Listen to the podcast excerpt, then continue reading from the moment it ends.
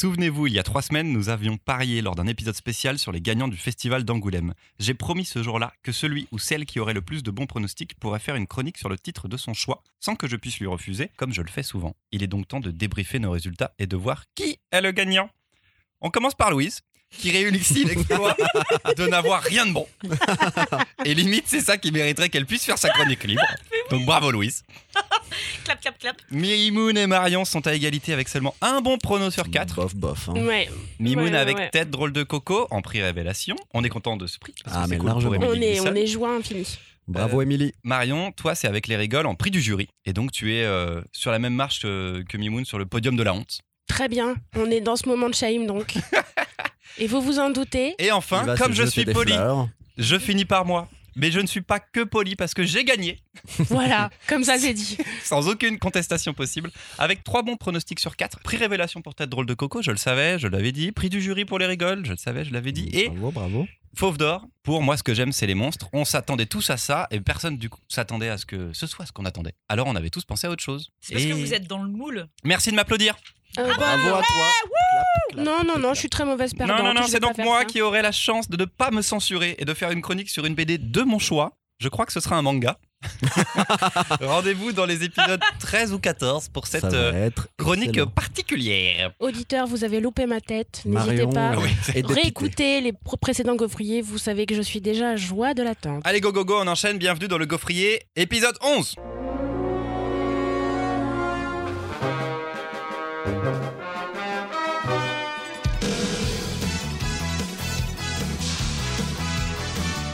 Le Gaufrier, le podcast bande dessinée avec des libraires dans les micros. Salut Marion, Mimoun et Louise. Salut, Aujourd'hui au programme 3, chroniques dont deux nouveautés et une pas nouveauté. Un western pas comme les autres avec, Stern. je savais qu'il allait oublier, un road trip divin avec, le dieu vagabond. et un club de 5 Lovecraftiens façon 30 millions d'amis avec Bête de Somme. N'oubliez pas que vous pouvez nous écouter sur le site du Gaufrier, mais aussi sur vos applis de podcast habituels, iTunes, Spotify et aussi toutes les autres plateformes cool. Vous pouvez aussi voir à quoi ressemblent les albums dont nous allons parler en allant sur notre Facebook et sur notre Instagram. On y met des extraits. Vous pouvez en profiter pour nous suivre et nous envoyer des câlins virtuels. Ah oui. On aime bien les câlins. Mimoun, c'est toi qui ouvres avec un western qui n'en est pas un, c'est Stern. Après Blueberry, Comanche, Durango, Buddy Longway, The Bouncer, les Tuniques Bleues, Lucky Luke ou plus récemment Undertaker, la bande dessinée franco-belge a su à de nombreuses reprises se conjuguer au genre western, signant là quelques-uns de ses grands classiques. Avec Stern, les frères Maffre signent une nouvelle série qui semble s'inscrire dans cette tradition. Oui, mais est-ce vraiment un western?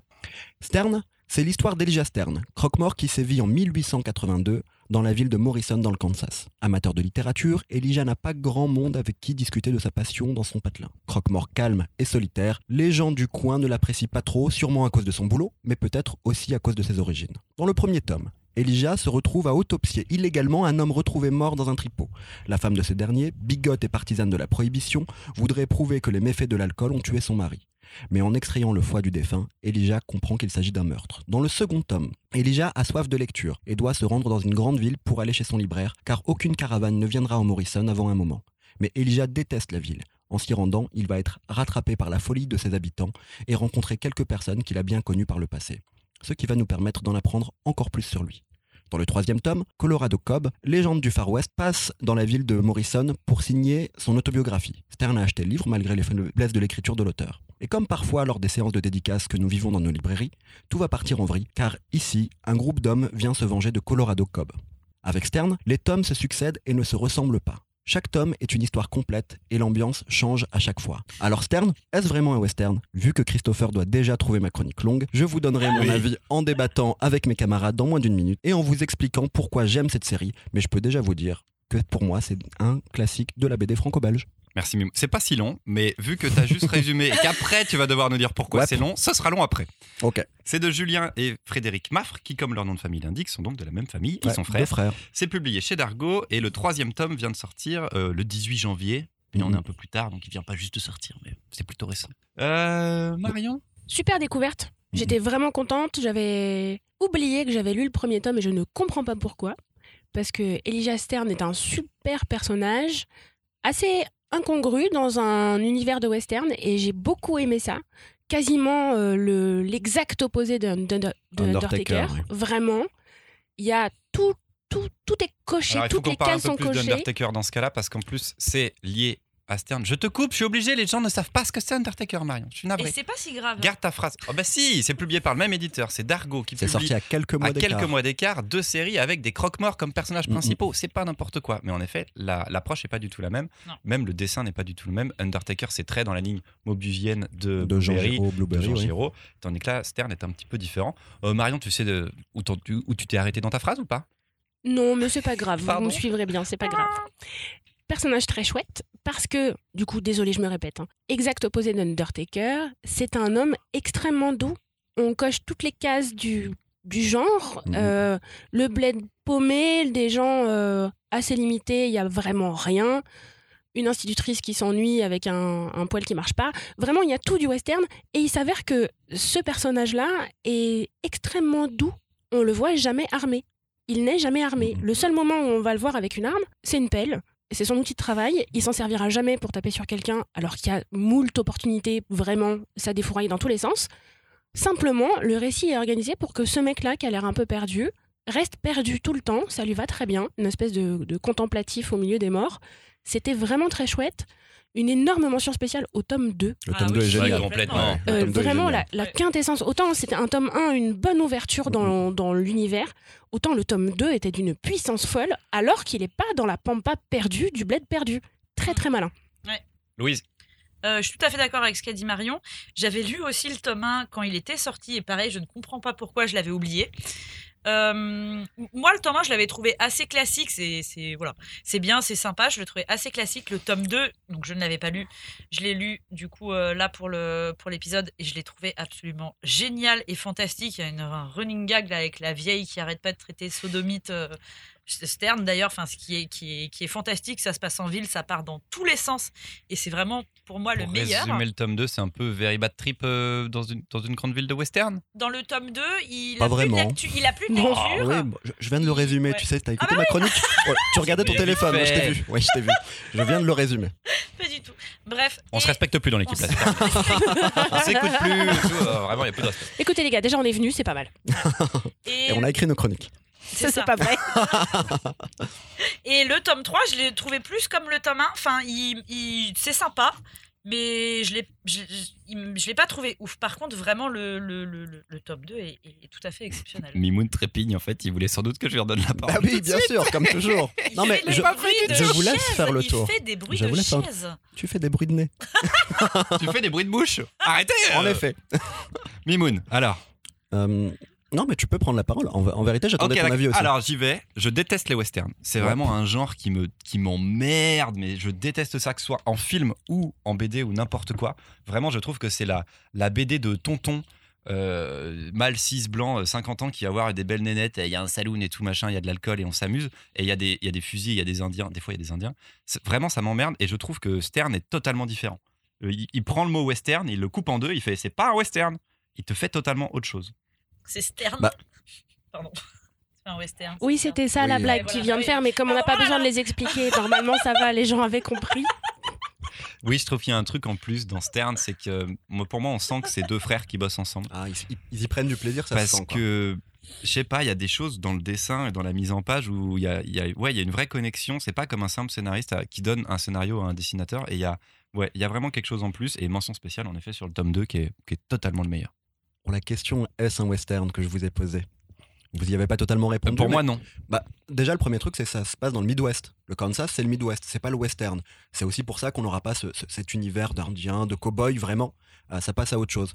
Euh, alors, je pense que quand les auteurs ont pris le croque-mort euh, au départ, alors, il y a Undertaker, c'est vrai maintenant, mais leur idée, c'était de prendre un personnage qu'on voit dans les décors de western et de raconter autre chose avec lui, de le mettre en personnage principal pour déconstruire aussi le western. Et c'est totalement différent d'Undertaker, parce qu'Undertaker, c'est du divertissement, de l'action, alors que là, on a un personnage qui est calme, qui est posé, qui sera jamais un, héros totalement. Ce qui va faire vraiment le, sel de, enfin de, de la BD, c'est l'écriture. Comme c'est un personnage passionné de littérature, il y aura notamment dans le premier tome quelques euh, citations, quelques références. L'écriture est fine, il y a de l'humour, des petits jeux de mots. Et il y a vraiment un rythme de lecture qui est différent du western. Ce que j'aime aussi beaucoup, c'est le dessin. Et là où, je te rejoins euh, sur ce que tu dis, là où on sent qu'il y a du plaisir qui est pris, quand vous regardez le dessin, il y a un vrai soin dans chaque dessin, chaque case, à dessiner le premier plan, le second plan, le troisième plan. Il y a une colorisation qui est très belle, avec des effets de la vie, notamment sur les ombrages. Je trouve ça magnifique. Et euh, alors le dessinateur Julien Maffre, on l'a vu sur d'autres BD, sur les premiers tomes de la série La Banque chez Dargo, euh, là tout récemment sur La Cour des Miracles chez Soleil. Mais pour moi, sa meilleure BD, alors j'aime beaucoup les trois premiers tomes de, de La Banque, euh, et j'aime bien La Cour des Miracles, mais vraiment, sa, sa meilleure BD, c'est celle avec son frère. Totalement d'accord. Il a, un- il a une- la colorisation, je pense, qui joue énormément Ah, derrière. vraiment, oui. le reste est un peu plus euh, classique, on pourrait dire peut-être, mais là, il y a une ambiance à part. Mais dans le tome 2, euh, ce que j'aime beaucoup, c'est le rythme. Vraiment, il y a des scènes d'action, il y a des découpages qui sont juste parfaits. C'est là où tu te contredis parce Ouais. que pour moi, c'est vraiment du divertissement. Enfin, pour moi, il y a l'écriture est pas ouf. Bah- Et celui, mine de rien, qu'on a tous préféré, c'est le tome 2 où c'est du divertissement pur jus. Oui, Oui. c'est- du divertissement, mais en même temps, moi, ce que j'ai bien aimé, c'est de voir ces personnages-là du passé du personnage euh, qui, euh, qui, qui apparaissent à nouveau. Ensuite, ce que j'aime bien, c'est que tout est à peu près cohérent. Enfin, tout est cohérent Ah oui, dans oui, l'écriture. Là où, je vais faire une critique à Undertaker, désolé, dans Undertaker, c'est tellement du divertissement que le personnage tombe d'une falaise, dans un chariot. Le chariot ne se casse pas, enfin, la carriole ne se, passe- ne se casse pas. Et lui ne se casse aucun membre. Ok, c'est du divertissement, ça passe. Là, c'est un peu plus construit, je trouve. J'ai dit qu'il n'y avait plus de respect, mais Marion lève la main pour parler. Je trouve que c'est super. C'est ma nouvelle manière de ne pas crier pour couper la parole et ça marche extrêmement bien. Tout le monde s'arrête et je parle. Je suis pas d'accord avec toi, Louise, parce que le tome 2, c'est bien, du, c'est bien du divertissement, mais c'est extrêmement écrit. Oui, Mm, mm. Il y a une galerie de personnages secondaires qui ont tous, mais alors tous un univers vraiment propre. Et on va sortir vraiment des archétypes qu'on va avoir Dans le western dans, habituel. dans le western ou dans la conquête de l'Ouest ou dans ces récits de cette époque-là, il y a des personnages féminins qu'on n'attend jamais où ils sont. Mhm. Les personnages secondaires masculins sont tous décalés tout le temps. Évidemment, c'est du divertissement, mais Ouais. c'est hyper écrit.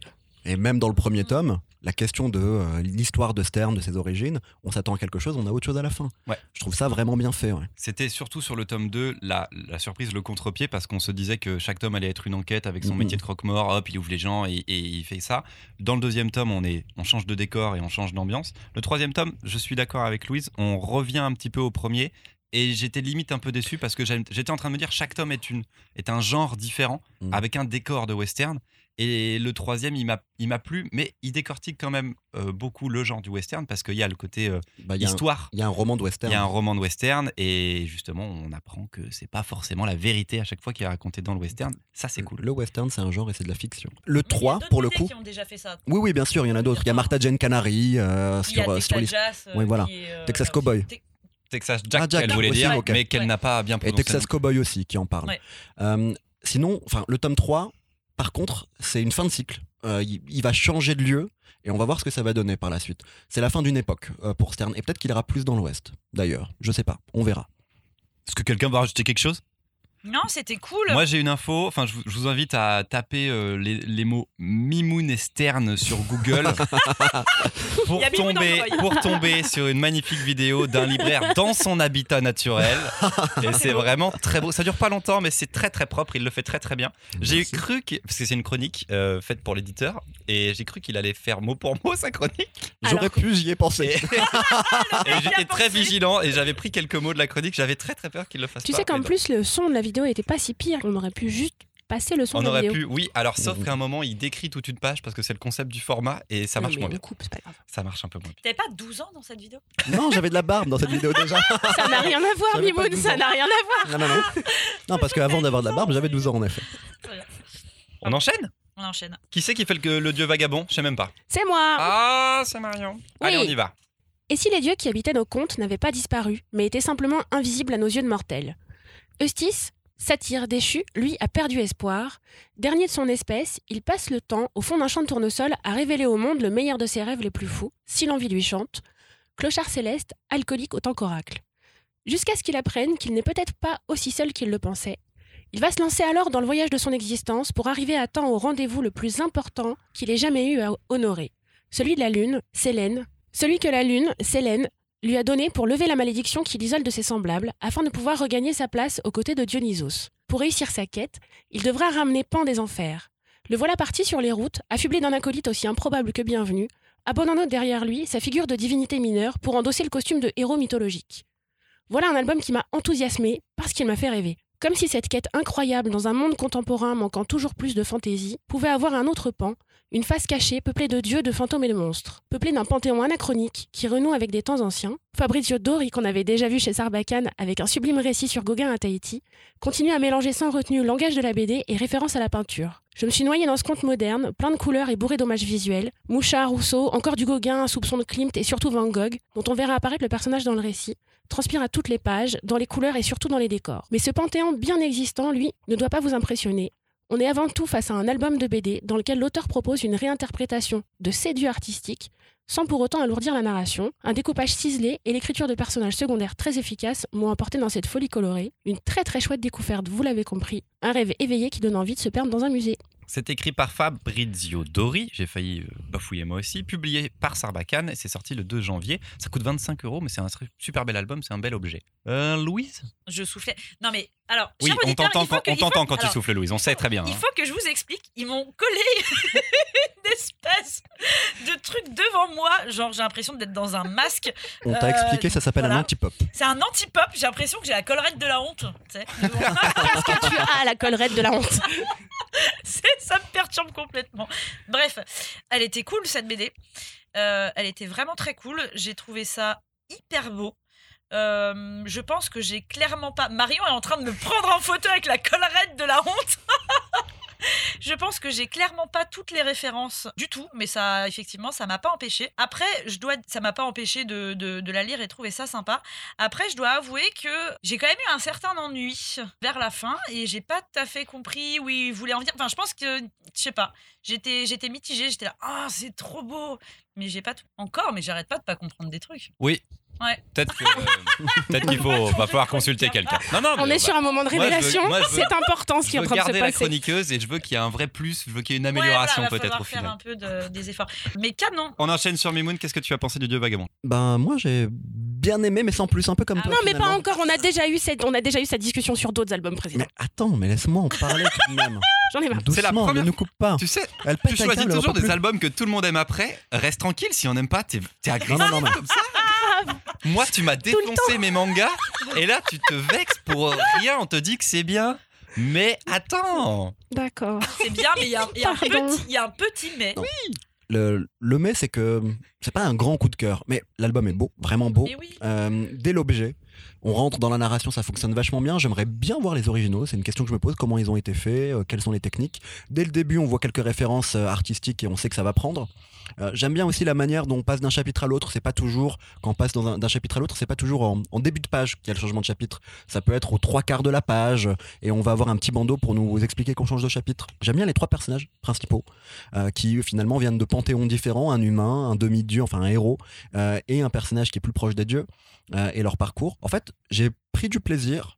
euh, j'ai trouvé ça très beau, je, je trouve que c'est une belle BD, mais c'est pas une BD qui va me rester dans le cœur. Pourquoi c'est un coup de cœur pour toi? Parce qu'en fait, c'est la vraie question que je me pose. Tu m'as toujours proposé des coups de cœur ici pour le, le gaufrier, et, et voilà, moi je veux savoir ce que, ce que, encore plus pourquoi c'est un coup de cœur et que tu vas le défendre. J'accuse. Qu'est-ce qui se J'accuse. passe? Parce que c'est. Alors, moi, j'ai été très agréablement surpris par son écriture parce que le. Oui. le conte éveillé m'a vraiment emmené et j'ai vraiment, vraiment aimé voir un, un auteur de BD qui a une formation classique. Vraiment classique, c'est un auteur qui sort euh, d'école de beaux-arts et qui maîtrise son panthéon artistique, faire de l'hommage et de la réinterprétation tout le temps. Et j'ai aimé, moi, retrouver cette réinterprétation du panthéon. Il y a utilisé des clins d'œil graphiques que vous connaissez sans forcément mettre des mots ou des noms sur les, sur les auteurs ou sur les peintres qui l'ont fait. C'est des images qui vont, dans qui vont déjà marquer, les remettre dans un récit qui fait sens, avec des personnages qui tiennent vraiment la route. Moi, personnellement, je la relirai avec plaisir parce que c'est un très très bon moment de lecture. Pour moi, c'est évident que sans le dessin, c'est un album banal. Mm. Je trouve que le dessin apporte énormément, mais le scénario est pas renversant non plus. Il y a plein de petites choses intéressantes dans le dessin. À un moment, il, il passe dans un tuyau un peu à la Mario, ils en ressortent de l'autre côté, dans un autre univers, en tout cas dans un autre décor. Voilà, ça c'est des choses super cool, mais c'est un récit au service du dessin. Je pense qu'il a peut-être pensé à son style graphique d'abord, qui est un peu différent de ce qu'il avait de- fait sur Gauguin Gauguin, ouais. de toute façon, il y a eu une vraie, un vrai palier de Mhm. franchise, je trouve, sur son dessin. Ça, j'adore. Mais euh, moi, c'était. C'est pareil, j'ai bien aimé, mais c'est pas un album qui va me rester. C'était par contre ma première vraie bonne lecture de 2019, parce C'est qu'elle arrivait très C'est tôt. le premier coup de cœur en fait. Voilà, on l'a tous lu, on s'est dit, ah, c'est cool, c'est beau, c'est coloré, on est en plein hiver, le temps est gris, et à l'intérieur, c'est ça explose de partout, c'est vert, c'est jaune, c'est orange. Ça m'a fait du bien de le lire. Je le mettrai pas en gros coup de cœur, mais ça faut, avouer que c'est très plaisant. En revanche, il y a un truc quand même à garder à l'esprit, c'est que c'est effectivement pas le premier album de l'auteur, qu'il avait déjà fait un récit sur Gauguin, qui avait à ce moment-là vraiment ce gros défaut d'avoir pris comme prétexte de narrer la vie de Gauguin à Tahiti pour s'amuser avec son style. Donc ça, là vraiment, il y avait euh, un, un vrai défaut d'écriture. Dans celui-ci, il s'investit là dans une histoire à lui. Je pense que c'est un auteur à regarder Oui. parce qu'il n'a pas beaucoup d'albums à son actif et que dans pas longtemps, ces défauts d'écriture-là, il va aller aussi loin dans son écriture que ce qu'il fait dans son graphisme. C'est canon. Pour, pour le coup, ce qui est intéressant là, vraiment, et en en reparlant, ça, ça sort encore plus, mais il a trouvé un style graphique qui est parfait pour le fantastique, pour la fantasy, pour le conte, et qui fait vivre un conte pour adultes. Vraiment, ça fonctionne. S'il arrive à garder ses références mythologiques et artistiques euh, en fond, pour ne pas être juste des prétextes, mais raconter des choses avec ça, je pense que, et comme Sarbacane sait le faire, je pense que ça peut être encore mieux à l'avenir, et comme Sarbacane sait le faire, Ils accompagnent les auteurs. voilà, accompagner les auteurs pour réussir à sortir un titre encore meilleur. Je voudrais parler de l'objet, parce que c'est la deuxième fois donc on parle d'un titre Sarbacane après Servir le peuple d'Alex Sinker. L'album, l'objet est magnifique. Il y a un dos euh, toilé euh, jaune en tissu superbe. La couverture, tout de suite, elle accroche, en effet, parce que elle est pétante. Et je, je voulais vraiment mettre un, un- en reparler, parce que pour moi, Sarbacane, ils font des très très beaux albums. Ouais, C'est objets. 25 euros, ok, mais vous êtes fiers de l'avoir. C'est pas juste un Clairement. petit album de franco-belge. Là-dessus, ils, ils mettent le paquet aussi pour soutenir leurs auteurs et pour leur donner un bel écrin. C'est c'est vraiment très très classe. C'est du beau boulot d'éditeur. Comme d'habitude, on en termine avec un titre qui n'est pas nouveau. À moi. Ah oui, c'est à moi. Mais oui, c'est à toi. À mon tour de vous parler d'une de mes œuvres de cœur, c'est Bête de Somme. C'est l'histoire de cinq garçons et deux filles qui combattent les forces du mal. Leur banlieue pavillonnaire a pourtant tout du rêve américain paradisiaque. C'est verdoyant, propre et les maisons sont jolies. Mais ça n'empêche pas les sorcières, démons et autres fantômes de se manifester, comme dans la première histoire qui nous est racontée d'ailleurs. L'un des garçons n'arrive plus à dormir, d'horribles bruits résonnent de sa chambre et dans ses oreilles à longueur de nuit. Ce n'est que quand ils auront trouvé le squelette d'un ancien enfant enterré sous la terre de la niche que le calme reviendra dans le doux quartier de Burden Hill. Les enfants vont pouvoir retourner à leurs occupations. Faire la sieste, courser les facteurs et uriner sur les lampadaires? Ah oui, parce qu'en fait, c'est pas cinq garçons et deux filles. C'est cinq chiens et deux chats. Du bon toutou de compagnie et des gentils chats tout doux. La bonne idée que c'est de les prendre, eux, comme héros et héroïnes d'histoires courtes, horrifiques, à la limite du Lovecraftien. C'est un peu comme le Club des Cinq, sauf qu'ils sont sept et qu'ils n'ont pas d'animaux de compagnie parce que c'est eux les animaux de compagnie. Pas d'humains dans Bête de Somme. Enfin si, très peu. Et s'ils sont là, c'est qu'ils viennent du monde magique. Sorcières et loups-garous. Eux contre le reste du monde, eux contre une armée de grenouilles géantes.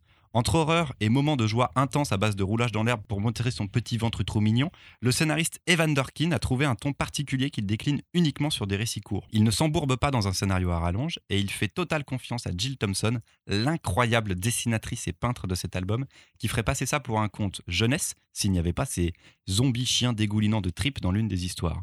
C'est Buffy, c'est le Scooby Gang, c'est Scully et Mulder, c'est Supernatural, c'est bête de somme. C'est donc de Evan Dorkin et Jill Thompson, c'est chez Delcourt.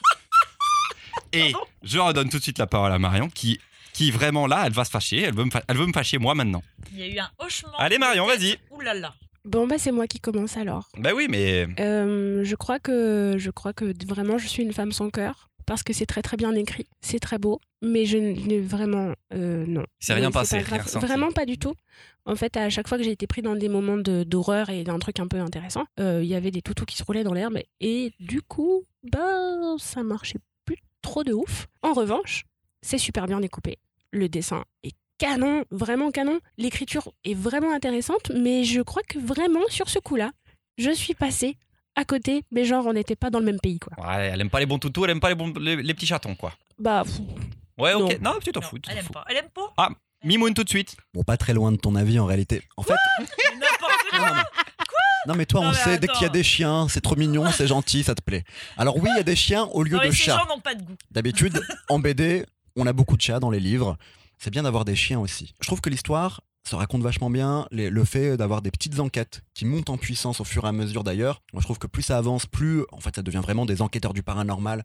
Mieux c'est. J'aime vraiment beaucoup et moi, en fait, c'est une BD que j'ai bien aimée. Mais pour moi, elle a deux défauts. Le premier défaut, c'est qu'elle a pas de suite. Ah putain, ça fait Euh, longtemps. Mais on s'en fiche. Ah, le Parce premier défaut, c'est qu'elle a pas de suite parce que ça aurait pu vraiment monter en puissance et aller plus loin. hmm. Euh, moi, je pense que j'en voulais plus à la fin du 1. Je commence avec la première histoire que je trouve pas ouf et je continue et je trouve ça très bien. Le deuxième défaut, tu l'as dit dans ta chronique, c'est de la peinture. C'est un peu arrêté graphiquement. Jill Thompson, c'est une très bonne illustratrice. Non, si, si, graphiquement, ça stoppe. Graphiquement, Ah, c'est arrêté, c'est Ah, oui, regarde, il y a Louise, pas de toi et mouvement. moi, Il y a pas- ensemble. Il n'y a pas de Oh, mouvement graphiquement. Il n'y a pas de mouvement. Ah, pas Et ça, moi j'ai un vrai problème avec ça. C'est plus en effet de la peinture, de l'illustration que de la BD. Et moi, ça m'a stoppé à plusieurs reprises dans ma lecture. Euh, voilà. J'aurais bien voulu une suite pour voir où ça allait.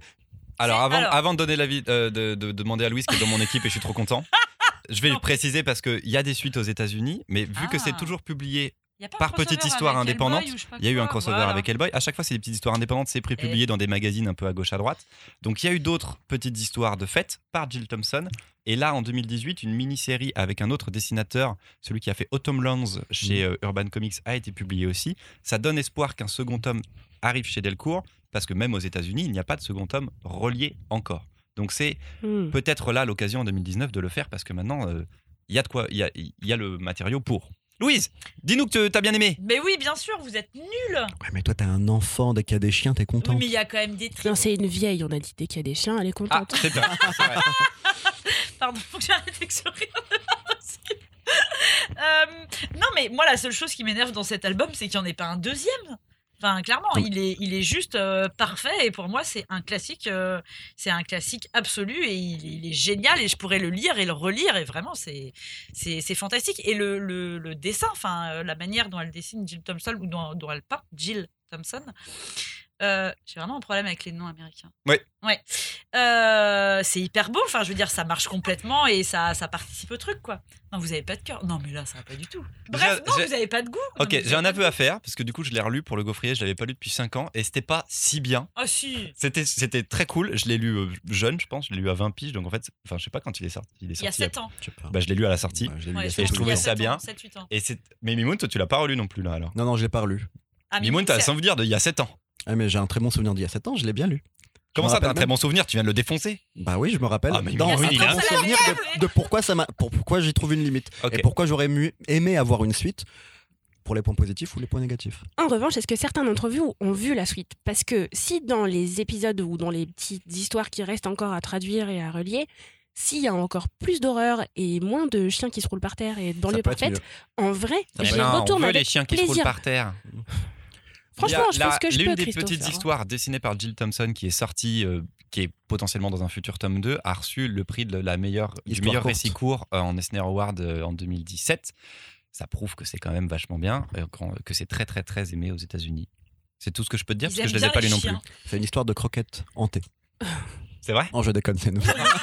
Ah, le mec fait un bluff. Eh ben, le snobisme européen vient de s'abattre sur moi d'un coup d'un seul. J'arrête de lutter. A Ah, priori, Elle te faisait kiffer cette histoire de croquette tentée ou pas? Pas du tout. Ah. Mais vous avez perdu. Non, ça va pas du tout. Je me casse. Elle se casse se avec. Oh son micro.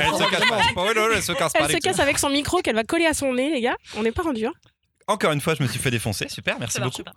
Mais Personne, non, mais non, personne n'aime mes titres. on Personne n'aime mes je- on t'a titres. défoncé gentiment. Non, mais Louise, euh, Louise, euh, il y a Ah, des moi, chiens, il y a des animaux, je savais très bien que j'avais gagné. quoi. Non, mais tu décrédibilises pas la vie de Louise parce qu'elle est d'accord avec toi, mec. Qu'est-ce que t'es en train de faire là? Entre l'autre qui nous parle des qualités de la meuf parce qu'elle est mariée à on Non, sait non, pas non, qui, et voulais- toi qui es en train de dire Ah. que ta chroniqueuse, elle est pas intéressante Ce parce que qu'elle aime les chiens.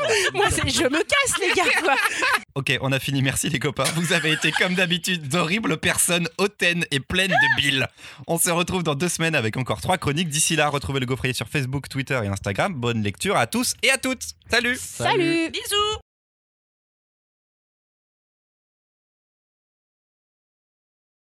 C'est go go go. Mais on le fait avec un. 2019. Mais on le Non. fait avec un rythme.